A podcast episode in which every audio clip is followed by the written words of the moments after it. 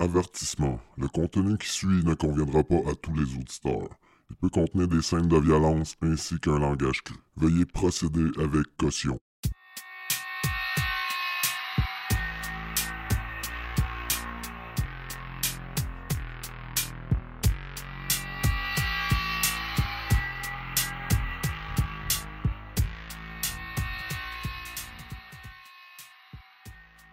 Les événements qui vont suivre se sont produits au mois de septembre 2008 dans la ville de Maniwaki, Québec, Canada. Macy Hodgick et Shannon Alexander étaient deux adolescentes. Étant de très bonnes amies, elles avaient prévu assister à une danse organisée par l'école, pour ensuite passer la fin de semaine ensemble. Mais elles ont disparu sans laisser de traces et personne ne les a revues depuis. Et oui, bienvenue à Mauvaise Augure, c'est moi votre hôte Frédéric. Après une longue absence, on va se le dire. Je suis désolé de ne pas avoir donné de nouvelles. Je rentrais pas dans les détails de ma vie personnelle, mais ça allait euh, vraiment pas super bien, disons. Et je me faisais plus trop de plaisir à produire le podcast. Fallait vraiment que je coupe les sources de négativité qui étaient autour de moi. J'ai même pensé arrêter le podcast à, à tout jamais. Mais là, je suis de retour. Tout va bien. La période grise est passée. Et aujourd'hui, ce que je vais vous présenter, euh, ça va arriver plus souvent dans le futur, c'est des meurtres et des disparitions qui sont non résolues et qui se sont produits dans les régions où mon auditoire se trouve entre autres au Québec, en France et en Belgique. Et j'ai décidé d'explorer la disparition de Macy Hodgick et Shannon Alexander car le 5 mai passé, c'était la journée nationale sur la sensibilisation aux femmes et filles autochtones qui ont été assassinées ou qui sont portées disparues. Euh, l'événement est aussi nommé The Red Dress Day ou la journée de la robe rouge. Si vous voulez vous renseigner sur la cause ou vous voulez supporter monétairement, euh, j'ai mis les liens dans la description de l'épisode comme d'habitude. Et si vous voulez voir des photos de Macy Shannon, euh, je vous suggère fortement vu que c'est un cas de disparition. Vous allez pouvoir trouver tout ça sur le groupe Facebook euh, Mauvaise Augure. Bien sûr, j'ai mis le lien dans la description aussi. Ou sinon, recherchez Mauvaise Augure sur Facebook. Donc, on va débuter. comme je l'ai dit, ça s'est produit en septembre 2008 Près de 14 ans, c'est déjà maintenant écoulé. Les familles et les proches des victimes vivent dans l'incertitude depuis tout ce temps-là et je pense qu'il est temps qu'il y ait des réponses, ils les méritent amplement. Mais malheureusement, les policiers euh, ont manqué de professionnalisme et ont sauté trop vite aux conclusions et dû à ça, ils n'ont pas prodigué un service adéquat dans la situation qui était quand même assez urgente et ils ont perdu euh, du temps précieux. Car comme on sait maintenant, euh, lors d'une disparition, les premières heures sont vraiment importantes et peuvent changer toute la suite des événements. Ça fait déjà plusieurs centaines d'années que les gens des Premières Nations souffrent de racisme, de réclusion et d'injustice. Et en plus de ça, ils sont trois fois plus à risque que les autres citoyens canadiens d'être victimes d'un crime violent ou de se faire tuer. Et pour combler, quand il y a des événements tragiques qui se produisent, euh, souvent ils peuvent même pas profiter de l'encadrement nécessaire qui est normalement faire. Et c'est exactement ce qui s'est produit dans le dossier que je vous présente aujourd'hui. La majorité des renseignements que j'ai recueillis pour l'épisode proviennent principalement d'un documentaire que j'ai trouvé sur YouTube si jamais ça vous intéresse de le visionner, j'ai mis le lien dans la description de l'épisode.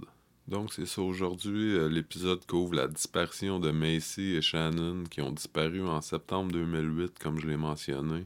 Les deux étaient de très bonnes amies, euh, elles passaient beaucoup de temps ensemble, et comme la majorité des adolescentes de leur âge, euh, elle est active socialement, elle profitait de la vie, s'intéressait aux garçons. C'était pas des enfants à problème, aucune des deux n'avait eu des démêlés avec la justice ou était mêlé à des activités criminelles.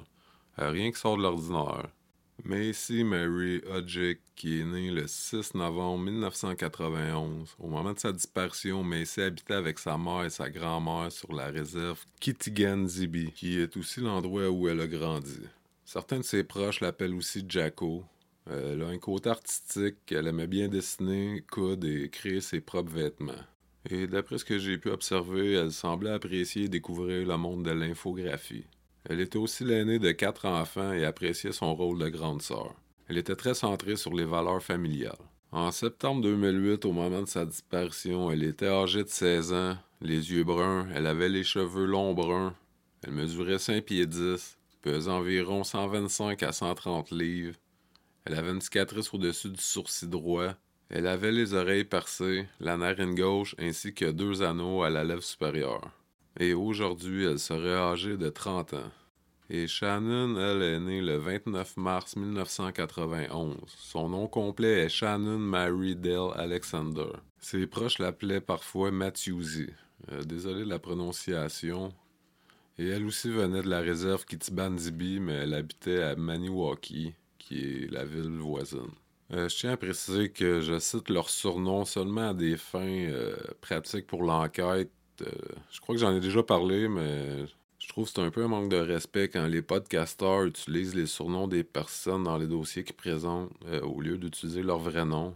Un surnom, c'est personnel, tu connais pas personne, et Shannon, euh, ses proches l'ont décrit comme une personne extravertie qui était toujours prête à aider et rendre service aux autres. Elle aimait beaucoup les animaux, c'était une personne très passionnée et motivée.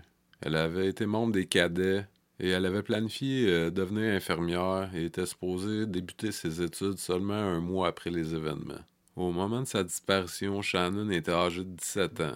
Les yeux bruns, elle avait les cheveux courts bruns foncés noirs. Elle mesurait 5 pieds 9 et pesait environ 140 livres. Comme signe distinctif, elle avait des cicatrices d'acné au visage ainsi qu'une cicatrice au genou gauche. Elle avait les oreilles percées et elle portait probablement un collier en argent avec une plume. Comme je l'ai mentionné, les deux ont grandi sur la réserve de Kitigan-Zibi, euh, qui se trouve dans l'Outaouais et qui a une population d'un peu plus de 1200 habitants. Euh, Shannon, c'est ça, après, elle a déménagé à Maniwaki avec son père qui se trouve juste au nord-est de la réserve. Euh, c'est seulement 5 à 6 minutes en voiture. Et la ville est composée d'environ 4000 habitants et longe la rivière Gatineau. En vue de la fin de semaine qui s'approchait, Macy et Shannon avaient planifié d'assister à une danse qui avait été organisée par l'école. Et l'événement se déroulait dans un aréna qui se trouve à Maniwaki. Après la soirée, Macy avait prévu d'aller dormir chez Shannon, vu qu'elle habitait très près de l'aréna en question. Et du même temps, ça allait tenir compagnie à Shannon, car son père, Brian Alexander, allait être à l'extérieur de la ville pour la fin de semaine. Il allait aider son fils à peinturer son nouvel appartement. Les deux amis ont assisté à la danse comme prévu. Plusieurs personnes disent les avoir vus et d'après les témoignages, elles semblaient s'amuser et rien ne sortait de l'ordinaire. C'est le lendemain aux alentours de midi, alors que Macy dormait, que Shannon a accompagné son père au terminus d'autobus. Et Brian ne le savait pas, mais c'est la dernière fois qu'il voyait sa fille. Normalement, quand Macy ne dormait pas chez elle, pour pas que sa mère et sa grand-mère s'inquiètent, elle finissait toujours par lâcher un coup de fil et donner signe de vie. Mais c'est le dimanche soir, après deux jours sans nouvelles de Macy, que sa mère Laurie commençait à trouver ça un peu bizarre et tenta de la joindre par téléphone. Mais elle n'eut aucune réponse.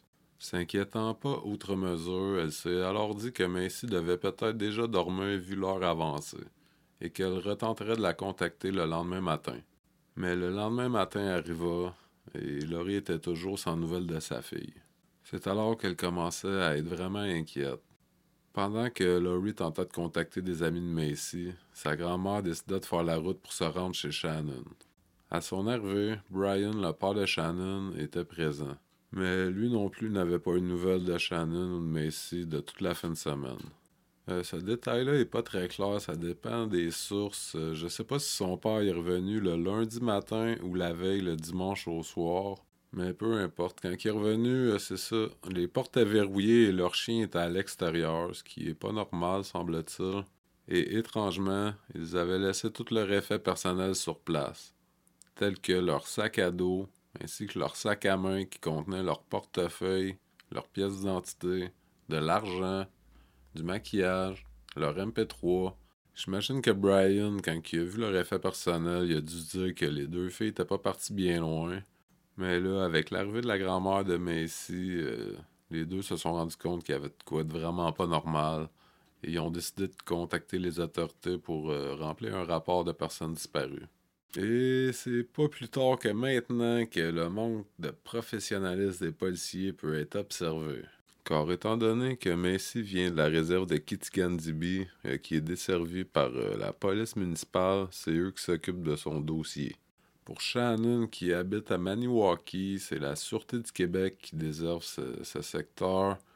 Donc, c'est eux qui ont été responsables de son dossier. Ça n'aurait pas dû euh, se produire, car la disparition est arrivée à Maniwaki, donc ça aurait dû être la Sûreté du Québec qui aurait dû être responsable des deux dossiers. Mais sûrement que ça n'aurait rien changé au cours de l'enquête, car euh, la Sûreté du Québec croyait que les deux jeunes filles étaient en fugue. Et les policiers desservant sur la réserve, ben eux, ils, ils savaient pas trop.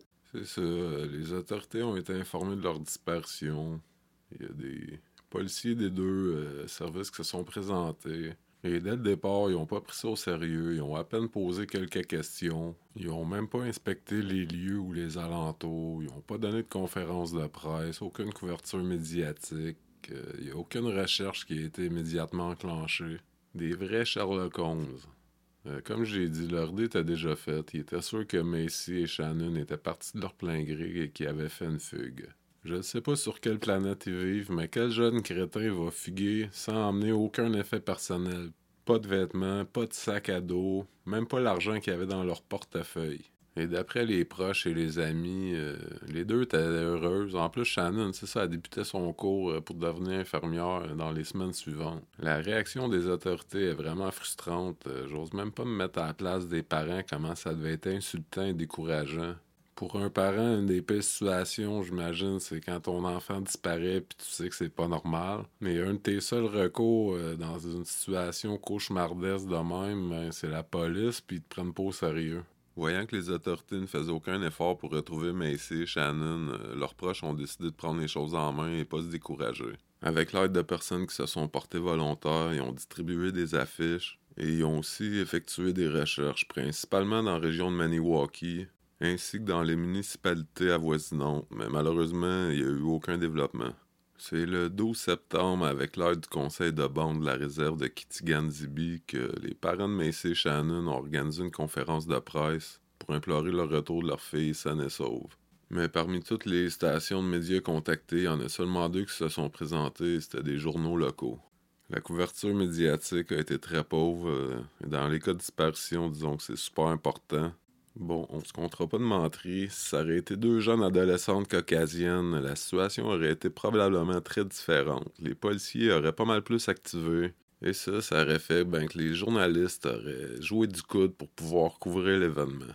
Au courant du mois de septembre, les proches de Shannon et Macy ont organisé beaucoup de recherches, mais malgré tous les efforts fournis, ils n'ont rien trouvé, aucun indice euh, qui aurait pu euh, leur donner une idée de ce qui s'est passé. En décembre 2008, ils feront appel à Global One, qui est un organisme qui se spécialisait dans la recherche et le sauvetage de gens en détresse. Ils sont venus porter main forte pour tenter de retrouver Shannon et Macy. Et cette fois, les policiers, eux aussi, mettront la main à la pâte, parce que j'ai oublié de le dire, euh, ils n'ont jamais participé dans les autres recherches. Il y a quand même quatre mois qui s'est écoulé avant que les policiers allument et se disent Ouais, c'est peut-être pas une fugue finalement. Accompagnés de chiens pisteurs, ils ont fait des recherches sur un rayon de 5 km autour du domicile de Shannon. Mais encore une fois, ils n'ont rien trouvé, aucun renseignement qui aurait pu faire avancer le dossier. Et c'est seulement un an après leur disparition que les policiers déservant la réserve de Kitigan-Zibi ont alors eu la brillante idée de tout rendre leur documentation qu'ils avaient recueillie au sujet de l'enquête à la Sûreté du Québec. Je suis pas policier, mais c'est juste mon avis. D'après ma logique, ça aurait dû être fait dès le départ, ça. C'est au mois d'août 2011 que les enquêteurs ont révélé que Shannon et Macy avaient peut-être été en contact avec un agresseur sexuel. Ils n'ont pas trop donné de détails, ils n'ont même pas révélé l'identité de l'individu en question, mais ils ont déclaré que l'individu s'avait suicidé un mois avant, soit en juillet 2011. Cette déclaration-là, je trouve qu'elle était vraiment inutile. On dit peut-être en contact avec- un agresseur sexuel. Et un agresseur sexuel, ça veut pas dire que c'est un tueur, même si ça reste que c'est une crise de vidange. En décembre 2015, il y a deux portraits robots qui ont été publiés de Shannon et Macy. Les portraits sont supposés représenter ce qui aurait l'air sept ans après. Les dessins sont en noir et blanc et sont faits au crayon. C'est pas très détaillé, on dirait qu'ils ont juste essayé de copier euh, des photos de, de Macy et Shannon. Le temps passa et c'est en juillet 2017, soit neuf ans après leur disparition, que la Sûreté du Québec relancera l'enquête après avoir reçu des renseignements. Il y a un individu qu'ils n'ont pas nommé qui aurait déclaré qu'il savait où se trouvaient les corps de Macy et Shannon. D'après cette personne, elles auraient été tuées et enterrées près de la réserve de Kitigan-Zibi. L'homme leur a même dessiné une carte de l'endroit où elles se trouvaient. Le lieu en question se trouvait près d'un cours d'eau. Donc, une équipe de secours accompagnée de six enquêteurs et une équipe médico-légale a été mobilisée. Et ils ont relancé les recherches. Euh, il y a des plongeurs qui ont fouillé dans les cours d'eau environnants. Ils ont fait plusieurs travaux d'excavation pour fouiller dans les sols. Et plus de 20 personnes ont été questionnées. Mais encore une fois, aucun résultat. Je sais pas si c'est l'individu en question qui leur a donné une fausse piste, mais je comprends pas pourquoi ils l'ont pas juste emmené sur les lieux pour qu'ils leur indiquent exactement c'était où, au lieu de leur dessiner une petite carte de type chasse au trésor. Et suite à ça, il n'y a pas eu de nouveau développement euh, qui aurait pu aider dans la disparition de Macy et Shannon. Bien sûr, comme dans tous les cas de disparition, il y a eu des faux signalements disant les avoir vus dans des villes telles que Hull, Ottawa, Québec et Montréal. Les raisons pour les faux signalements, ça peut varier. Des fois, c'est euh, quelqu'un qui ressemble à la personne disparue. Ou des fois, c'est juste un esti de pas de vie qui veut juste s'impliquer dans l'enquête. Et en donnant des faux renseignements, ça leur donne de l'attention et des fois un petit moment de gloire euh, passé à la télévision ou dans les journaux. Avant de poursuivre avec les théories de ce qui aurait bien pu arriver à Macy et Shannon, je vais juste donner deux trois petits détails que j'ai trouvés en écrivant l'épisode, mais que je peux pas confirmer qu'ils sont authentiques donc c'est pour ça que j'en fais part à la fin. Euh, le soir de la danse organisée par l'école, semble-t-il que Shannon et Macy, après, ils se sont dirigés vers un parc. À leur arrivée, il y avait déjà d'autres jeunes de présent. Il semble-t-il que Shannon a eu une altercation avec un des jeunes hommes qui s'y trouvait. Et ensuite, Macy et Shannon ont continué leur chemin et sont rentrés chez eux. Le deuxième détail est que, malgré le fait qu'il n'y avait aucune trace de lutte ou d'entrée par infraction chez Shannon, son père, quand il est arrivé, il a découvert une ampoule brisée avec des éclats de verre dans, dans la poubelle. Le troisième détail qui revenait assez souvent dans les articles que j'ai lus, mais qui était tout le temps différent, mais parmi leurs effets personnels qu'elles ont laissés, il y aurait la médicamentation d'une des deux. Dans certains articles, c'était supposément à Macy, dans d'autres, c'était supposément à Shannon, mais il n'y a aucune source qui a précisé c'était pourquoi euh, les médicaments, donc j'imagine que ça devait pas être de quoi de super important. C'est seulement des petits détails, ça fera peut-être pas changer le cours de l'enquête, mais c'est toujours le fun des savoirs. Bon, maintenant, c'est les théories. Je suis pas de genre à faire mon enquêteur amateur et à essayer de tenter de trouver des liens où ce qu'il n'y en a pas vraiment. Et surtout de nos jours, avec l'information qui circule rapidement et librement, il y a beaucoup de réputations qui ont été brisées dues à de simples spéculations. Les trois théories que je vais vous énumérer, c'est ceux qui circulent le plus sur euh, Internet. La première théorie, qui est la moins plausible, euh, même les policiers sont bien rendus compte que ça n'avait pas d'allure. Mais il y a encore du monde qui y croit, c'est que Shannon et Macy auraient décidé de fuguer. Les deux étaient très près de devenir des adultes, donc euh, elles sont plus en fugue techniquement et euh, rendues à l'âge majeur, elles auraient contacté leur famille sûrement si ça aurait été le cas. On va juste supposer qu'elles ont fugué pour vrai. Ça fait maintenant près de 14 ans qu'ils ont disparu. On appelle ça changer de vie rendu là. Et c'est vraiment compliqué de changer d'identité et de refaire sa vie à zéro. Même un criminel expérimenté avec de très bonnes connexions va avoir de la difficulté à disparaître et pas se faire prendre avec le temps. Là, on parle de deux adolescentes qui découvrent la vie, qui n'ont pas d'argent, aucune ressource. J'y crois pas, pas en tout, qui ont refait leur vie. La deuxième théorie est qu'elle aurait été enlevée par des trafiquants humains à des fins d'exploitation sexuelle. Ça semble beaucoup plus probable que l'histoire de la fugue. Malgré que ça serait un dénouement vraiment sinistre, ça reste quand même le peu d'espoir euh, pour les proches de Macy et Shannon de les revoir vivantes un jour. Car la troisième théorie est qu'elles auraient été tuées euh, peu de temps après leur disparition par un ou plusieurs individus. Au Canada seulement, en 2016, il y a un rapport qui a été publié, et semble-t-il qu'entre les années 1980 et 2012, l'étude affirme que 16% des meurtres commis sur des personnes de sexe féminin étaient de descendance autochtone. Ça a peut-être pas l'air tant que ça comme ça, 16%, mais sachez que les personnes de sexe féminin autochtone représentent seulement 4% de la population canadienne. Et après tout ce temps à vivre dans l'incertitude, les proches de Macy Shannon méritent des réponses. Je vais redonner leur description physique rapidement, mais je vous conseille fortement d'aller visualiser des photos. En 2008, Shannon est âgée de 17 ans. Aujourd'hui, elle aurait 31 ans. Elle avait les yeux bruns, les cheveux courts bruns foncés au noir. Elle mesurait environ 5 pieds 9 et pesait 140 livres.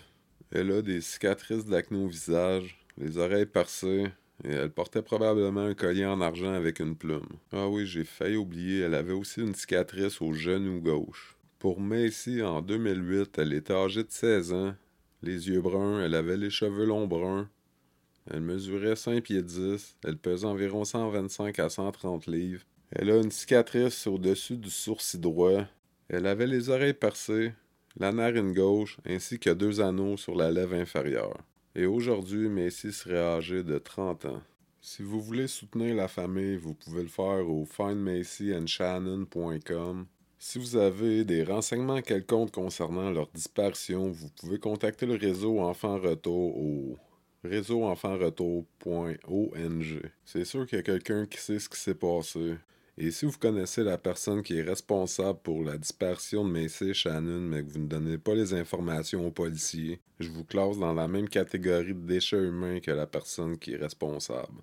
Bon, je sais bien que snitches get stitches, mais pour des cas graves de même, des meurtres de personnes innocentes, ou des agressions sexuelles, ou des pédophiles, moi je pense que ça s'applique pas. Parce que ce genre d'individu-là mérite le plus de marde qui peut lui tomber sur la tête. Sur ce, ça tire à sa fin. Je veux vous remercier d'avoir pris le temps d'écouter l'épisode. J'espère que vous avez apprécié. Si c'est le cas, n'oubliez pas de liker, partager et tout le Bataclan. Parlez-en à votre poisson rouge. Mais surtout, surtout, n'oubliez pas de barrer votre porte et fermer vos volets.